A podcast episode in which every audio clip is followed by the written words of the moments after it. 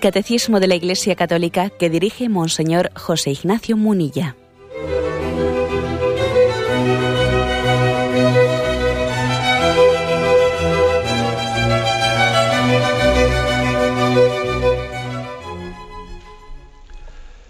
Un cordial saludo a todos los oyentes de Radio María.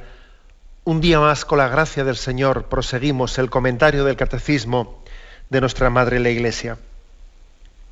Nos habíamos quedado en el punto 2149. En él, dentro del contexto del segundo mandamiento, no tomarás el nombre de Dios en vano, se concluye el primer apartado el que decía, el nombre del Señor es santo. Habíamos, habíamos hablado en programas anteriores sobre el sentido de lo sagrado, sobre lo que es la blasfemia.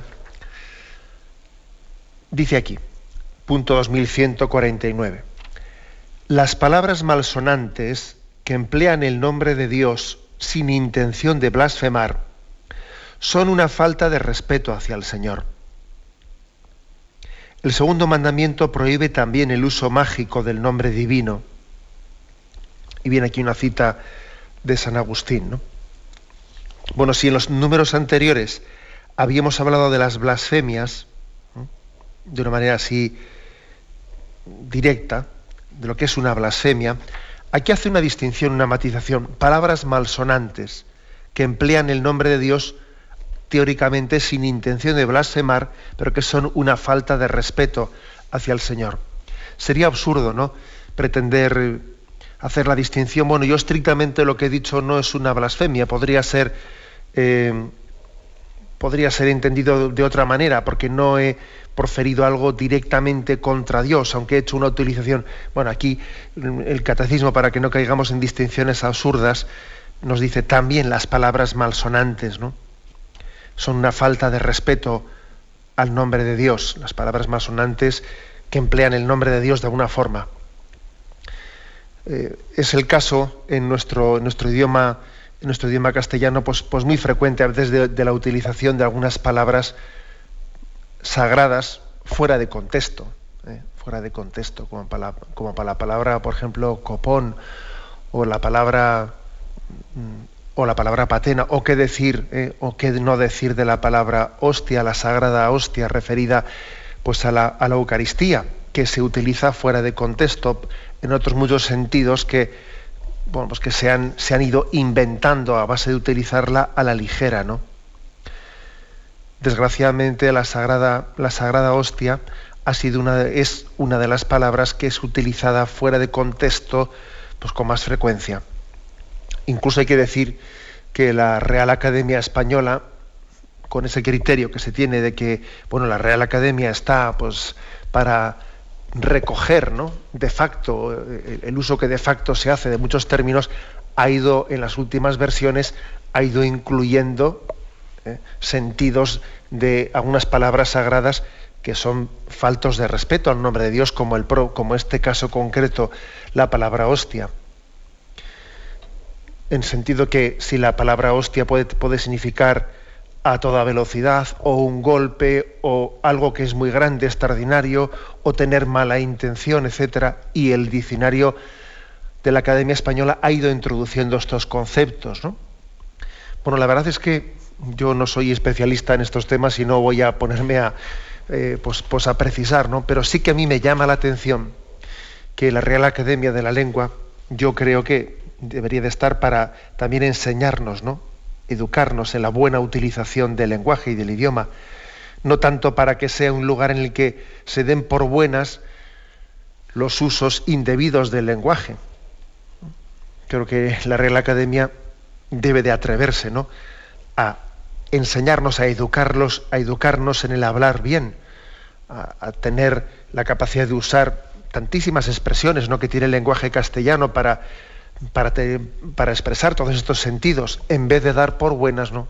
usos pues, que son blasfemos o, o cercanos a la blasfemia, ¿no?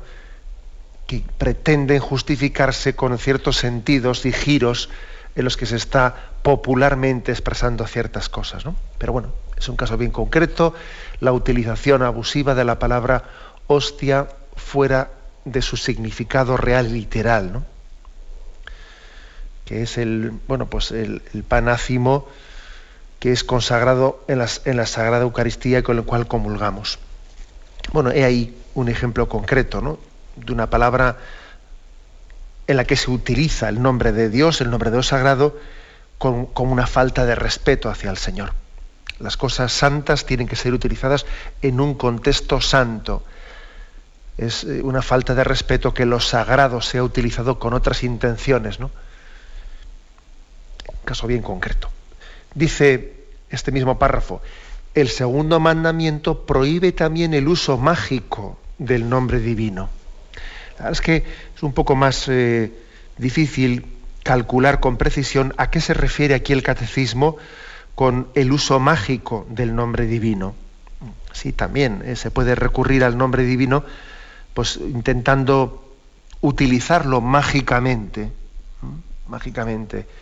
Es decir, pensando que la invocación del nombre, hecha de determinadas formas, es una manera de controlarlo. Si yo lo pronuncio de esta forma en un rito, en una fórmula, y lo repito de estas maneras, estoy teniendo como una especie de garantía mágica, mágica de éxito para mí. Por ejemplo, eh, por ejemplo, a veces se reciben, eh, se reciben bien sea pues, por estos medios modernos que, que son en Internet, eh, otros medios distintos, o incluso medios más tradicionales, como el periódico mismo, ¿no? ciertas cadenas en las que, en las que se tiende a utilizar de una manera mágica el nombre divino. Entonces resulta que alguien le dice, pues mire, usted tiene que rezar esta oración tres veces y rezarla eh, a tal hora invocando tres veces pues, el nombre del Espíritu Santo y, entonces se empieza a hacer allí una cadena que dice, no, pues tal fulanito y menganito así lo hizo y le tocó la lotería. El otro eh, no se tomó esto en serio, lo tiró a la papelera y le ocurrió una desgracia.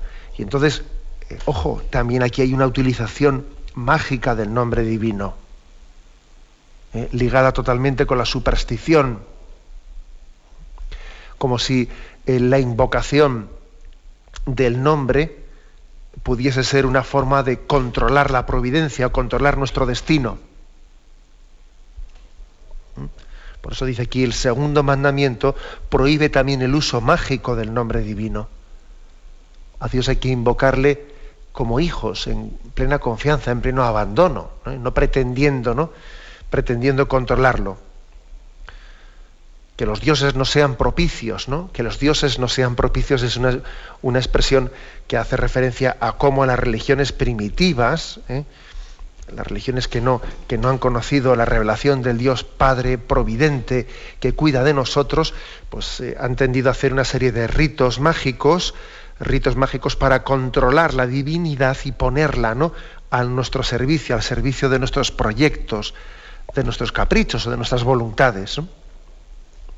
Ojo con el, uso mágico del nombre divino. Dos matices, pues. ¿no? En, este punto 2149 se ha dado el, matiz de las palabras malsonantes que emplean el nombre de Dios eh, con una falta de respeto hacia Dios y en segundo lugar la utilización, el uso mágico del nombre de Dios. Y luego viene una cita de San Agustín, de un sermón de San Agustín. Y así se concluye esta parte. El nombre de Dios es grande allí donde se pronuncia con el respeto debido a su grandeza y a su majestad. El nombre de Dios es santo allí donde se nombra con veneración y temor de ofenderle. Bueno, aquí por tanto concluye San Agustín con, una cita que aquí el catecismo ha querido traer, pues para que caigamos en cuenta de, que el nombre de Dios debe de ser pronunciado, debe ser utilizado con sentido de reverencia, con sentido reverente. En el fondo también, fijaros bien, no se trata únicamente de la materialidad de la palabra, sino también del el sentido reverencial con el que se utiliza. A veces incluso el tono ¿eh? el tono con el que se pronuncia la palabra de Dios cambia completamente las cosas. ¿Mm? Porque una palabra, la palabra Dios utilizada con rabia, tiene un sentido que puede ser eh, casi cuasi blasfemo. La palabra Dios expresada con rabia y la palabra Dios expresada con ternura, Dios mío, es otra cosa bien, bien distinta, ¿no? O sea que, mm, por lo tanto, el sentido reverencial es muy importante ¿no? a la hora de comprender bien lo que significa el segundo mandamiento. No tomarás el nombre de Dios en vano. No se trata, por supuesto, que también se trata del sentido real de las palabras, de entender de que hay un valor real en las palabras. Esto lo decíamos en los primeros programas en los que hablábamos del segundo mandamiento, que estamos en una cultura que da muy poco valor a la palabra. Da muy poco valor a la palabra. Y sin embargo, sin embargo, hay que decir que es importante el valor de la palabra y educarnos a ser hombres de palabra. Es importante educarnos en el, sentido del respeto a la persona, el respeto a los demás. Y un argumento ya suficiente, ¿no? Para no blasfemar sería, primero hemos dicho, el valor de la palabra. Otro argumento suficiente para no blasfemar sería el respeto a las personas.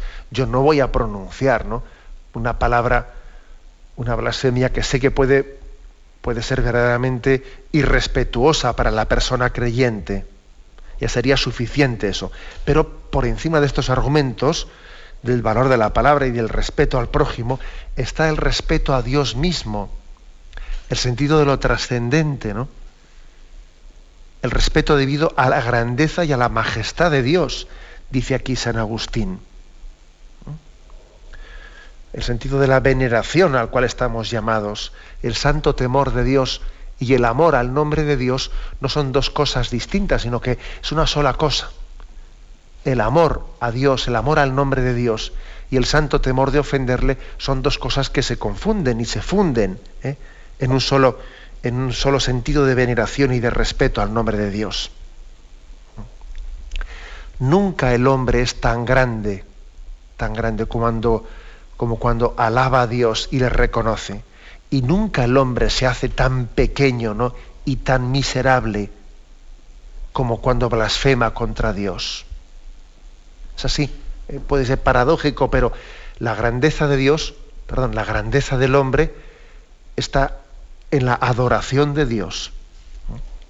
Y la miseria, ¿no? La miseria más grande del hombre está en blasfemar contra su creador tenemos un momento de reflexión y continuaremos enseguida.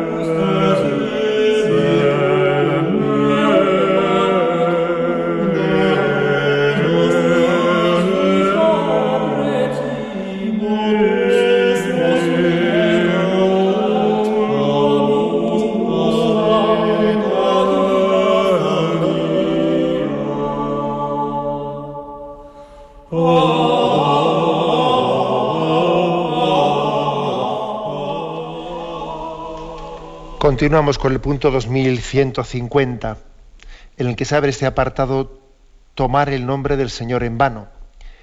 El segundo mandamiento prohíbe el juramento en falso. Hacer juramento o jurar es tomar a Dios por testigo de lo que se afirma. Es invocar la veracidad divina como garantía de la propia veracidad. El juramento compromete el nombre del Señor al Señor tu Dios temerás, a Él le servirás, por su nombre jurarás. habrá unos cuantos puntos pues, sobre este tema. Como ya hemos comentado en, algunos programas anteriores, anteriores, la cuestión de jurar en nombre de Dios, mm, bueno, no hará falta que profundicemos tanto como hicimos antes, pero sí vamos a refrescar los conceptos básicos. El segundo mandamiento, aparte de la blasfemia, prohíbe el juramento en falso, porque jurar es tomar a Dios por testigo de lo que estamos afirmando. Dios es la verdad el que jura está reconociendo implícitamente en ese juramento que Dios es la verdad. Por tanto, como Dios es la verdad, yo recurro a Él poniéndolo por testigo. Recurro a Él poniendo por testigo. Es, digamos, es el máximo argumento de veracidad que yo puedo dar. No tengo un argumento superior de veracidad. Eh, cuando en esta sociedad, bueno, pues mm, eh, a confesional en la que estamos, ¿no? Los cargos políticos van a, van a tomar van a tomar sencillamente un juramento, van a, tomar su cargo, se les suele dar la doble posibilidad de que juren ante la Biblia o juren ante la Constitución. Y los primeros dicen, juro ante Dios, y los segundos dicen, juro, juro por mi honor, ante la Constitución, ¿no? Cada uno pone el argumento máximo eh, ante, para validar la veracidad de lo que está haciendo. Para nosotros el argumento máximo es Dios mismo, más que nuestro honor. ¿eh? El no creyente dice, juro por, mi honor ante esta constitución. Bueno, ¿qué ocurre? Bueno, que todos sabemos que el honor humano, nosotros mismos nos encargamos de mancharlo es así, así es de crudo. juro por mi honor. Anda que, anda que nosotros mismos no faltamos a nuestro honor. ¿Cuántas veces no? Nosotros mismos somos nuestro peor enemigo. Nos contradecimos. Lo que dice San Pablo, ¿no? Hago lo que no quiero hacer y lo que quiero hacer no soy capaz de hacerlo. Por lo tanto, la palabra honor, claro, pues es que claro, el no creyente no tiene un recurso mayor que ese. Juro por mi honor. Bueno, es que es así de curdo, no, no, tenemos un. Eh, no tiene el ser humano más, más, remedio que apoyarse en su honor maltrecho, ¿no? En su voluntad, cuántas veces contradecida por sí mismo. Ante esta constitución, ¿eh? se dice, ¿no? Bueno, pues curiosamente hay que decir que las constituciones van cambiando. Van cambiando. Ahora es esta, antes fue la otra, después será la siguiente, ahora ya todo el mundo está hablando de reformas constitucionales, que hay que cambiar el texto, que es así, ¿no? Sin embargo, fijaros bien, nosotros, nosotros juramos ante la Biblia, juramos ante la Biblia, poniendo a Dios por testigo. Y la diferencia entre la Biblia y, y la Constitución es que la Biblia es la misma desde el día que se escribió hasta el fin de los tiempos. Cielo y tierra pasarán, pero mis palabras no pasarán y la Constitución, bueno, va a cambiar y está cambiando y además, bueno, hasta se invoca que debe cambiarse, etcétera, etcétera, ¿no? Esa es la gran diferencia entre jurar por Dios ante la Biblia o jurar por nuestro honor ante la Constitución o, otro libro de leyes humanas. Curioso, ¿no? Hasta cómo se, qué forma tan distinta de visualizar existe ese juramento religioso o ese juramento laico o como queramos llamarlo. ¿Mm? Nosotros juramos, jurar es poner a Dios por testigo porque reconocemos que Dios es la suprema verdad y que nosotros participamos de esa verdad plena que es Dios. Toda verdad, toda verdad está participando de, Dios mismo. Bueno, ese es por tanto el, fundamento primero y último. un comentario, si me permitís. Yo recuerdo que siendo pequeño, eh, pues una de las cosas que más me, rondaban en la cabeza era más o menos la siguiente, ¿no? Cuando veía la historia de los mártires, la historia de los mártires que se les había dado la posibilidad de salvar el pellejo, salvar su vida, si ofrecían al emperador pues un sacrificio o eh, podían salvar la vida, ¿no? A veces yo pensaba, en mi corazón. Decía, bueno, ¿y no se podía haber buscado ahí una solución así, decir, bueno, pues yo en mi interior creo en Dios, sé que, sé que solamente Jesucristo es el Dios verdadero, pero bueno, como lo importante es la intención, bueno, pues yo, como no tengo, como me obligan a ofrecerle ese sacrificio al César, se lo ofrezco por fuera, aunque yo por dentro sigo creyendo que, eh, pues que Dios es el único Señor, ¿no? Bueno, y, yo recuerdo que aquello me rondaba en la cabeza, me rondaba en la cabeza, y, es una tentación, ¿no? Eh, yo comprendo, yo, he ido comprendiendo que esa es una tentación, la tentación de decir, bueno, ¿qué más dará, no? Eh, lo importante es tu interioridad, lo importante son tus intenciones, ¿no? ¿No es un poco desproporcionado darle tanto valor a, la palabra? Que al fin y al cabo lo importante no es lo que sale por la boca, ¿no? Sino lo importante es los sentimientos interiores, ¿no? ¿Por qué no? Pues en un caso así no se podría salir que aunque exteriormente pues, pues estemos pronunciando algo que no, es, que no es verdadero, sabemos que en el corazón creemos lo que es auténtico, ¿no? Es, es una tentación pensar de esta manera, ¿eh? es una tentación porque nosotros somos imagen del Dios verdadero y por tanto tenemos que ser testigos de Él plenamente, testigos coherentes, en unidad de vida, en unidad de vida. Cuando nosotros en, el, en, ese, eh, en esa petición de perdón decimos que podemos pecar de pensamiento, palabra, obra u omisión, que hay distintas formas de pecar contra Dios, ¿no? Y le pedimos perdón a Dios porque hemos pecado de pensamiento, palabra, obra, omisión. Es decir, estamos, estamos con ello también confesando que tenemos que tener unidad interior ante Dios. Uno puede pecar de pensamiento, puede pecar de obra, de palabra, puede pecar de obra, puede pecar de omisión. Y el hombre está llamado a ser íntegro, íntegro y coherente entre lo que piensa, entre lo que dice, entre lo que hace y entre lo que se espera de él que debiera de hacer. Pensamiento, palabra, obra, omisión.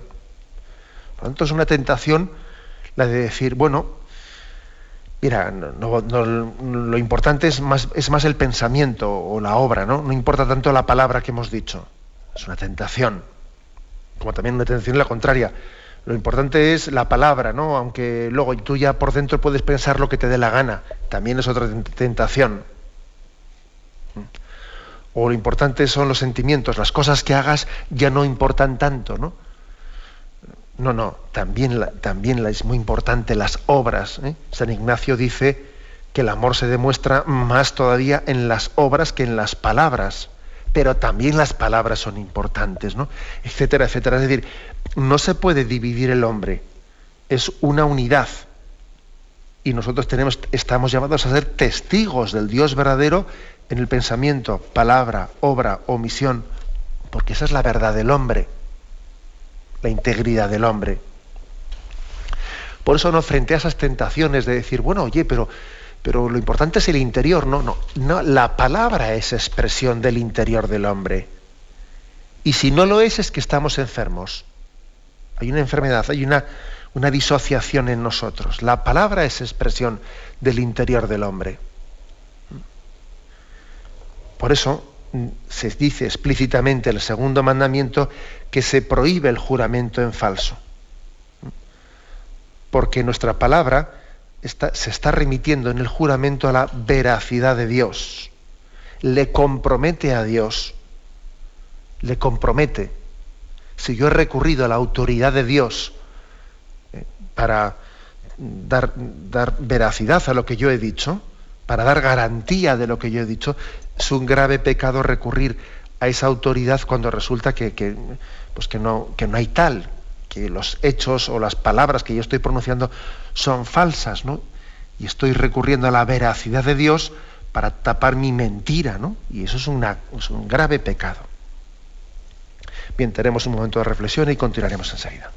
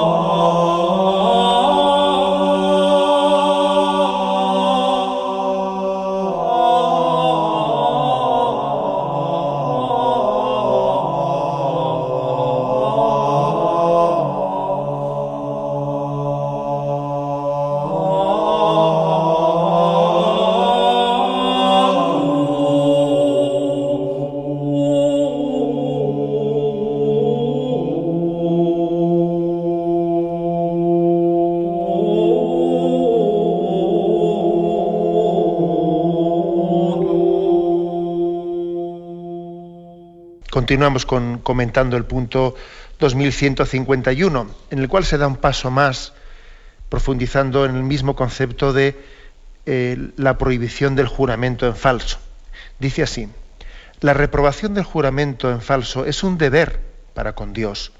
Como Creador y Señor, Dios es la norma de toda verdad. La palabra humana está de acuerdo en oposición con Dios, que es la verdad misma. El juramento, cuando es verdad, veraz y legítimo, pone de relieve la relación de la palabra humana con la verdad de Dios. El falso juramento invoca a Dios como testigo de una mentira. Bueno, en el fondo, como os dais cuenta, es profundizar un poco en lo mismo que hemos dicho anteriormente. ¿no? Ya es bastante significativo, bastante claro, yo creo que es muy, muy, muy, elocuente, el hecho de que esta época actual ¿no? de relativismo pues, sea muy proclive pues, a no darle importancia a la palabra y a no darle importancia alguna al juramento. Claro, es que es bastante lógico, claro. Si no hay una verdad absoluta, si el relativismo precisamente lo que hace es negar que exista una verdad absoluta, bueno, pues entonces, claro, de ahí se deriva y qué importancia tiene cuando dije sí y luego digo no. Todo es relativo. Claro, si todo es relativo, no tiene tanta importancia el cambiar un juramento o el decir sí cuando era no. Claro, porque todo es relativo, no hay verdades absolutas, ¿no? Entonces, e, esa es eh, la falta del valor de la palabra, es una de las consecuencias del relativismo, claro. En el relativismo hay algo que sí que es absoluto. Y lo absoluto del relativismo es mi conveniencia. Las cosas están dichas conforme no a verdad, sino a conveniencia. Ahora me, conviene esto, luego me conviene lo otro. Ahora me apetece esto, luego me, apetece lo otro. El relativismo, el relativismo, en el fondo es tan dogmático como la fe, como la fe cristiana, ¿eh? solo que nuestro absoluto es la verdad de Dios y lo absoluto del relativismo es lo que en cada momento me conviene. Claro, es así. Lo absoluto son mi, conveniencia, mi utilidad. Pero es que es tan dogmático ¿eh? el relativismo como el cristianismo, ¿eh? o más, o más. ¿eh? Y, y, responde a una auténtica dictadura. El relativismo responde a la dictadura de me conviene, me apetece, me interesa. A eso es a lo que responde a una dictadura cuando se presenta el relativismo como, como una especie de filosofía de la libertad, en la que no, ¿qué libertad? Es una dictadura. ¿eh? La dictadura de, los, de las conveniencias, de los intereses.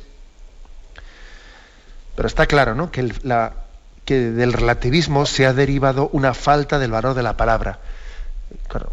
basándose en esta filosofía relativista, no hay nada absoluto y no hay palabra definitiva. Lo que hoy es, mañana dejará de ser y hoy por un motivo se ha matado y el día siguiente se mata por el contrario. Porque todo es relativo. Sin embargo, nosotros estamos, estamos haciendo un reconocimiento del valor sumo de la veracidad de Dios. Aquí el catecismo nos remite al punto 215. 215, donde se hace toda una proclamación, Dios es la verdad. Dice en aquel punto, comenzando por una cita de un salmo 119. Es verdad el principio de tu palabra, por siempre todos tus justos juicios. Ahora, mi Señor, tú eres Dios, tus palabras son verdad. Por eso las promesas de Dios se realizan siempre. Dios es la verdad misma. Sus palabras no pueden engañar. Por ello el hombre se puede entregar con toda confianza a la verdad y a la fidelidad de la palabra de Dios en todas las cosas el comienzo del pecado y de la caída del hombre fue una mentira del tentador que indujo a dudar de la palabra de Dios, de su benevolencia y de su fidelidad. Veis pues en este punto 215 qué canto se hace que, tan precioso a la veracidad de Dios. ¿no? Sus palabras no pueden engañar. El hombre pues tiene que confiar eh, en la verdad de Dios. Bueno, por eso, por ejemplo, por poner un ejemplo bien evidente, nosotros leemos la palabra de Dios con este sentido. Sabemos que yo, que nosotros nos podemos equivocar mucho más fácil que la palabra de Dios que ha sido revelada. Luego, como la palabra de Dios es revelada, recurrimos a ella como un argumento de veracidad. Yo me puedo equivocar. De hecho, me equivoco a menudo, ¿no? Pero la palabra de Dios es, es fiel a sí misma. Luego recurrimos a ella con un sentido, con un argumento de autoridad a la palabra de Dios. Hasta el punto de que estamos dispuestos, los cristianos, a cambiar nuestra eh, mentalidad y nuestros criterios para conformarlos a la palabra de Dios. Acordaros de cómo el Señor le decía a Pedro, tú piensas como los hombres, no piensas como Dios, apártate de mí, Satanás. O sea, nosotros creemos más en esa veracidad de la palabra de Dios, ¿no? que, incluso en supuestos razonamientos nuestros en los que nos podemos engañar. Estamos llamados a conformar, ¿eh? conformar nuestros criterios con la palabra de Dios, a adecuarlos, a adaptarlos, ¿no? Bueno, pues, y no al revés, ¿eh? y no al revés, que sería el colmo, ¿no? Como a veces ocurre, que, se, recurre a la palabra de Dios para adecuarla, para, para ponerla al servicio de nuestras ideologías, ¿no? para reinterpretarla ¿no? desde nuestros parámetros ideológicos. Eso es también otra de las consecuencias del relativismo existente. Llegarnos a atrever a que la palabra de Dios eterna pues, la estemos reinterpretando desde nuestras ideologías, ¿no? Y desde el momento, y desde, y, sí, y desde el momento, desde las ideologías de moda y transitorias. Bueno, por tanto, eh, esta evocación de la veracidad de Dios aquí se vuelve a traer se vuelve a traer a colación no creemos en la veracidad de Dios y ella es la que la que nos da, da la autoridad última para que el juramento eh, tenga una obligación grave no moral de veracidad dice aquí el juramento cuando es veraz y legítimo pone de relieve la relación de la palabra humana con la verdad de Dios hay una relación muy estrecha entre palabra humana y palabra de Dios. Una relación muy estrecha. ¿Por qué? Porque Dios ha hablado con palabras humanas. Dios ha hablado con palabras humanas. Dios no ha hablado en un lenguaje ininteligible para nosotros, no. Dios ha utilizado palabras humanas. ¿Mm? Es decir, ha jugado con nuestra baraja, ¿eh? para, decirlo de alguna manera. Ha utilizado nuestro lenguaje. El lenguaje pues, inventado por los hombres para expresarnos es el que Dios ha utilizado para expresarse. Por eso hay una relación muy estrecha entre palabra humana y palabra de Dios. Bueno, pues no manchemos la baraja. Con la que Dios también ha, ha jugado con nosotros, ¿no? ha estado entre nosotros. No manchemos la palabra con la que Dios se ha expresado. Eso también es algo muy, muy, digno de tenerse en cuenta. La palabra se hizo carne y habitó entre nosotros. Y la palabra de Dios ha hablado en nuestro lenguaje, en nuestro idioma. Y tenemos que cuidarlo, ¿no? Y tenemos que creer en el valor de esas palabras que también pronunció Jesucristo. La palabra se hizo carne y eso traducido en nuestro caso concreto tiene que ser eh, esa palabra, esa expresión de la verdad de Dios. Un paso más, ¿eh? damos mm, paso al, al punto 2152. Es perjuro, aquí se habla del término de quién es perjuro, es perjuro quien bajo juramento hace una promesa que no tiene intención de cumplir o que después de haber prometido bajo juramento no la mantiene. El perjurio constituye una grave falta de respeto hacia el Señor, que es dueño de toda palabra. Comprometerse mediante juramento a hacer una obra mala es contrario a la santidad del nombre divino. Bueno, aquí por tanto dos, dos afirmaciones. Comienzo por la última. Comienzo por la última. ¿Qué, sentido tendría el que alguien hiciese un juramento comprometiéndose a hacer una obra mala. Y aunque sea un juramento verdadero, en sentido yo juro por Dios, eh, y además comprometiéndome a la veracidad de lo que digo, juro por Dios que voy a hacer algo malo. Bueno, sería, es una contradicción. ¿eh? Aquí lo dice, es algo contrario a la santidad divina. Aunque sea verdad, aunque no estoy pronunciando el nombre de Dios falsamente, pero estoy apoyándome en su autoridad contra su santidad. Dios no solo es santo, perdón, Dios, Dios solo, no solamente es verdad, sino que es santo también, quería decir. Luego es absurdo recurrir a la veracidad de Dios para actuar contra la santidad de Dios. Absurdo. El que se, tome juramento de, realizar algo contrario a su santo nombre. Alguno dice, pero qué cosas tan, tan raras, ¿no? Bueno, pues también de esas cosas han, existido, ¿eh? han existido entre nosotros, ¿no? Por ejemplo, recuerdo igual mm, en, algunas, eh, en algunos momentos de la Edad Media, cuando eh, existía un sentido de la veracidad eh, mucho más fuerte que el que tenemos nosotros, ¿no? De sentido del honor, el sentido del cumplimiento de la palabra, pues igual en aquel momento existía más riesgo de esto que de jurar en falso. Por ejemplo, existían algunos señores feudales que cuando se retaban unos a otros, pues comenzaban a ofrecer misas y a rezar por la otra persona a la que voy a matar. Entonces, como, he, hecho un, juramento de que voy a ir a por el otro y voy a matarle al otro, pues pongo por testigo de que tengo esta intención y voy a empezar a rezar y a, ofrecer misas por el otro antes de, antes de matarle. Pero hombre, ¿cómo puedes invocar las cosas santas para luego proceder contra Dios, contra la santidad de Dios que te dice no mates y trata al prójimo como hermano tuyo? ¿Eh? ¿Qué es eso de invocar tanto la veracidad de Dios para luego ir contra su santa voluntad? ¿Eh? es decir, Dios no, solo es veraz, también es santo. Y santidad y veracidad no, no podemos disociarlas una de otra. Bueno, este es un punto, eh, este es lo, que se afirma en la parte final del punto 2152. Pero la parte, la parte primera de este punto se refiere más bien a qué se entiende por perjuro. ¿eh? Uno puede pecar eh, de dos formas. ¿no? Una es que cuando pronuncia el juramento poniendo a Dios por testigo, él ya en su interior no tiene intención de cumplirlo.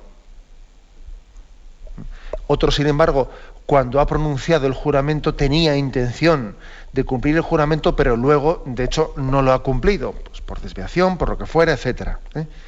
Ambos, en ambos casos se llama, se llama perjuro. Hombre, parece que tendría más gravedad todavía el, primer tipo de perjurio, aquel que en el mismo momento en el que se ha pronunciado ya existía incluso una una intención de no cumplirlo. Parece que tiene más gravedad.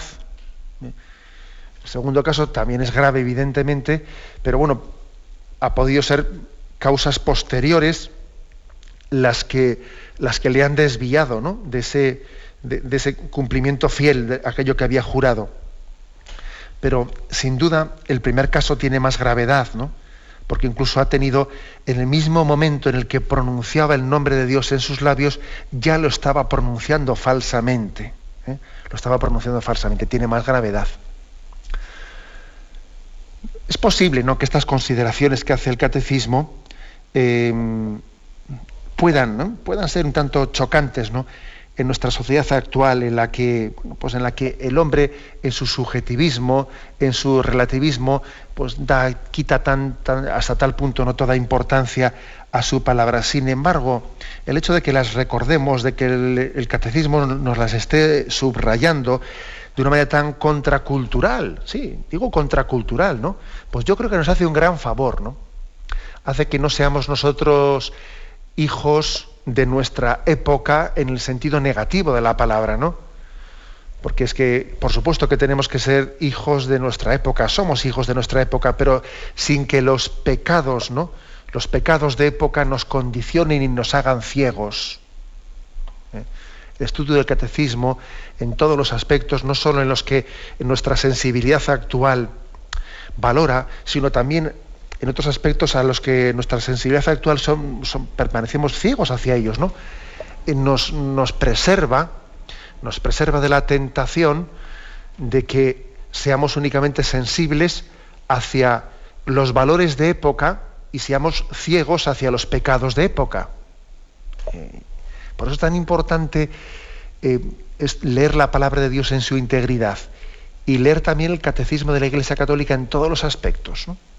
Incluso no hacer ascos de detenernos en puntos como este, como este, en los que parece que la sensibilidad actual es tan refractaria, ¿no? o tan contraria, o tan poco sensible. Sí, pedimos a Dios, ¿no? Y de esta manera concluimos el tema de hoy. Pedimos a Dios ser fieles a la palabra y caer en cuenta de que nuestra palabra, la palabra humana, es un eco de la palabra de Dios, de la palabra eterna de Dios, y que Dios se expresó con palabras humanas.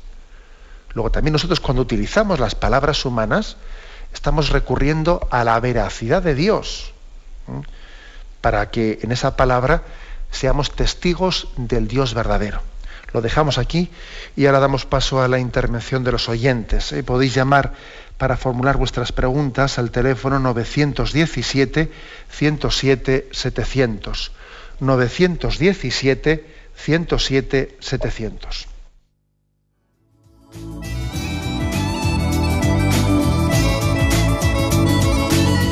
¿Le gustaría tener sus programas favoritos de Radio María en CD o DVD?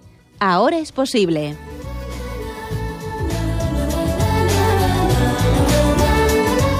Le sugerimos que primero se informe en qué formato de audio lo puede escuchar en su equipo, DVD o CD, teniendo en cuenta que no todos los lectores de CD pueden reproducir el formato digital MP3 en el que enviamos nuestros programas.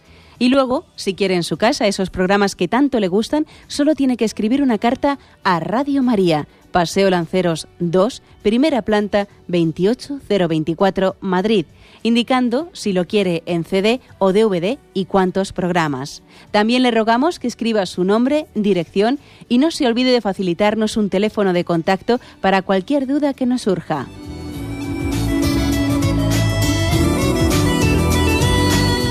Radio María, más cerca de usted.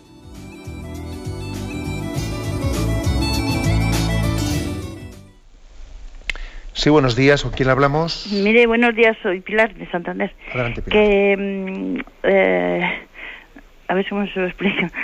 Cuando se jura por Dios una cosa así, bastante importante, no tengo por costumbre hacerlo nunca, pero cuando me surgió una cosa ya que te, te denunciaba, si sí o si no, pues me vi obligada a decir, te lo juro por Dios, entonces ya parece que frenó la cosa. ¿no? Eh, fue cierto, eh, auténticamente cierto, lo que, digo, que yo dije, juro por Dios que no había pasado tal cosa y gracias a eso ya no me denunció, pero es que estaba a punto de denunciarme. Era, mm, a mí me pareció importante en ese momento y que, y que Dios me no, me no me diría que lo había hecho mal. Mm. No tengo otra pregunta. Gracias. Pues bueno, pues yo creo que la oyente, la oyente pone un caso concreto un caso concreto que se adelanta de lo que mañana quisiéramos explicar, que es que dice también la Sagrada Escritura que no hay que jurar poniendo a Dios por testigo innecesariamente. ¿eh? pues se podría pecar no ya de jurar en falso, sino de jurar con demasiada ligereza. ¿no? Pero la oyente ha puesto un caso bien concreto en que, bueno, es que eh, también el juramento, eh, hay motivos para jurar, hay casos concretos en los que se puede e incluso se debe de jurar, ¿no? Invocando solemnemente el nombre de Dios. Bueno, y a mí me parece hermoso el caso que ha puesto el oyente. Ella pocas veces lo ha hecho en su vida, por lo que ha dado a entender, y entendió que era un momento, había un conflicto serio y que solemnemente ella invocaba el nombre de Dios para decir que tal cosa era falsa. Y bueno, la persona que le escuchó se ve que, que le dio veracidad a ese, a ese juramento, le dio veracidad y bueno, y detuvo una denuncia, ¿no? Posiblemente si hubiese jurado, si esta, si esta oyente hubiese tenido en su vida un recurso demasiado ligero, con demasiada frecuencia, hubiese estado jurando, pues llegado el momento ese solemne en el que ha jurado, pues igual no hubiese obtenido ese, ese efecto de parar la denuncia. No digamos si esta oyente resulta que hubiese jurado en falso en veces, anteriores, pues entonces verdaderamente hubiese ocurrido que, claro, que entonces ya no hubiese tenido ningún efecto.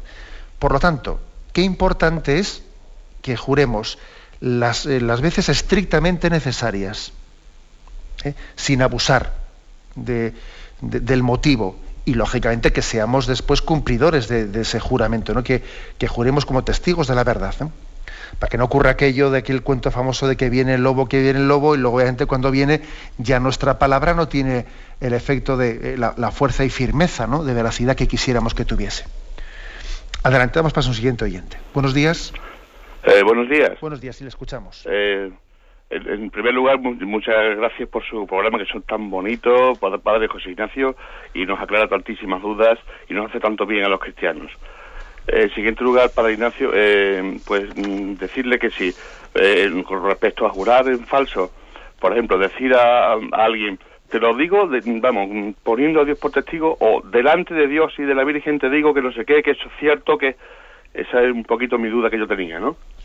No sé si usted me, sí, me, sí, sí, de acuerdo. como diciendo, delante de Dios te digo, como Dios nos ve cada momento, porque quiero decir, como Dios ha hecho los oídos y nos, el que ha hecho los oídos nos oye, el que ha hecho los ojos nos ve, como decir, porque que, Dios nos está viendo, delante de Dios te digo que tal cosa, ¿no? O que tal otra, que Y otra cosa, Padre Ignacio, el otro día que quise contactar para hacerle también una consulta y no pude, y es sobre, la, cuando usted hablaba sobre la libertad del hombre, eh, decir que el hombre somos libres para hacer el bien o para hacer el mal, pero que Dios nos ha dado unos mandamientos. Y en cierto modo, estamos también un poquito, no somos, digamos, tan libres en ese sentido, porque el Señor nos ha dado unos mandamientos también, ¿no? Que tendríamos que cumplir, ¿no? Solamente eso, Padre Ignacio. De acuerdo. Vamos a ver. Eh, el juramento no, está, no es que esté ligado a una palabra. Es decir, para que alguien jure, no es que sea necesario que pronuncie la palabra te juro. ¿eh?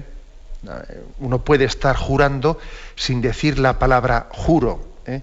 Pues por ejemplo, con otro tipo de fórmulas, con la fórmula de pongo a Dios por testigo, bueno, aunque no haya pronunciado la palabra juro, eso también es un juramento, ¿eh? mediante otra fórmula distinta.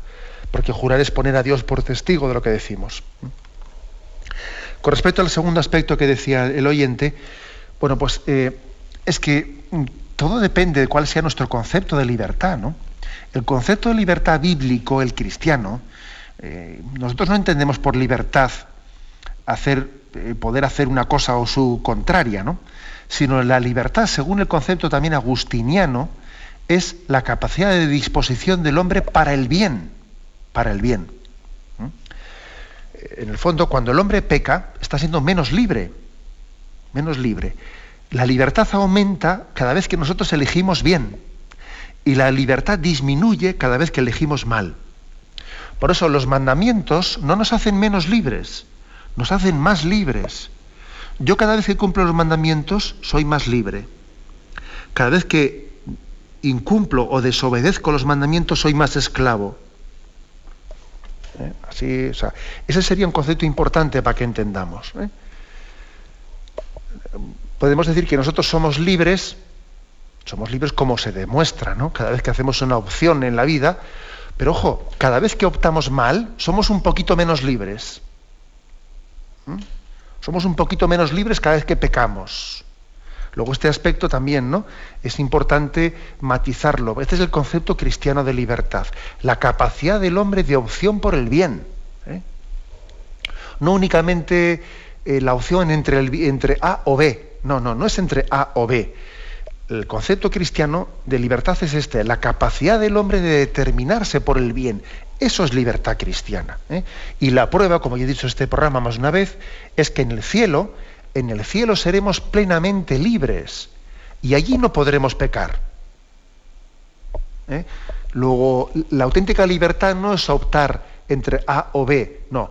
La auténtica libertad es la capacidad del hombre de hacer el bien. En el cielo seremos plenamente libres y allí no, podremos pecar. Adelante, hemos pasado a un siguiente oyente. Buenos días. Buenos días, ¿soy yo? Sí, le escuchamos. Sí, buenos días. Eh, de La Coruña, soy Sina. Eh, quería decirle, ayer mismo pues me encontré con una, en misa con una pareja eh, que ella está separada, vamos a ver, civilmente. Él es viudo, pero hacen vida conyugal. Entonces yo los vi comulgar y yo le he dicho, bueno, hablando entre esto, le he dicho que, que vivían en pecado mortal. ¿Eso es correcto? Muchas gracias, Padre. Pues yo pienso que tenemos que tener capacidad de, entre nosotros, ¿eh? ver la fórmula adecuada, prudente, pero también de, ejercer lo que nos dice el Evangelio de la corrección fraterna. ¿eh? Ver de qué manera se hace, con qué delicadeza, pero al mismo tiempo hablando en verdad. ¿eh? Hablando en verdad. O sea, no puede ser que San Juan Bautista le cortasen el cuello por denunciar, pues que, por denunciar sencillamente un adulterio, ¿no? Y, nosotros, sin embargo, pues no tengamos ni la más mínima valentía de, hacer una corrección fraterna al respecto. Oiga, que a San Juan Bautista le cortaron el cuello por eso, por hacer esa denuncia concreta de que Herodes estaba viviendo con la mujer que no era la suya. Y entonces nosotros vamos a ser tan cobardes que ni siquiera nos vamos a atrever a decir nada. Bueno, entonces eh, esto, esto por una parte. Por otra parte, la importancia de la delicadeza, la importancia de rezar por la persona a la que vamos a corregir, de saber buscar el momento adecuado, de igual ver si soy yo la persona adecuada o conviene mejor que se lo indique a otra para que otra se lo diga porque igual también así podemos buscar mejor efecto. También este segundo aspecto es importante, ¿eh? el sentido de la prudencia y de la delicadeza, pero sin negar el primero, ¿eh? sin negar el primero. San Juan Bautista también, digo yo, que también discerniría él cómo podía hacerlo, y fue y lo dijo, y le metieron en la cárcel, y luego más tarde le cortaron la cabeza por haber denunciado eh, aquel, aquel adulterio.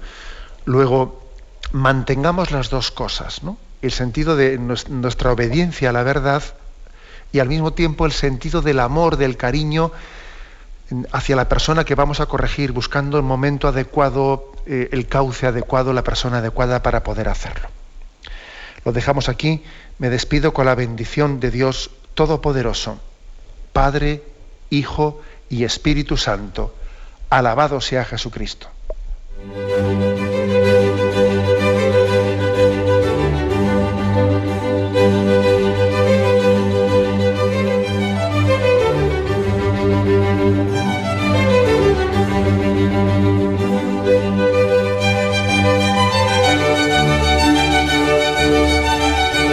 Y así finaliza en Radio María el Catecismo de la Iglesia Católica que dirige Monseñor José Ignacio Munilla.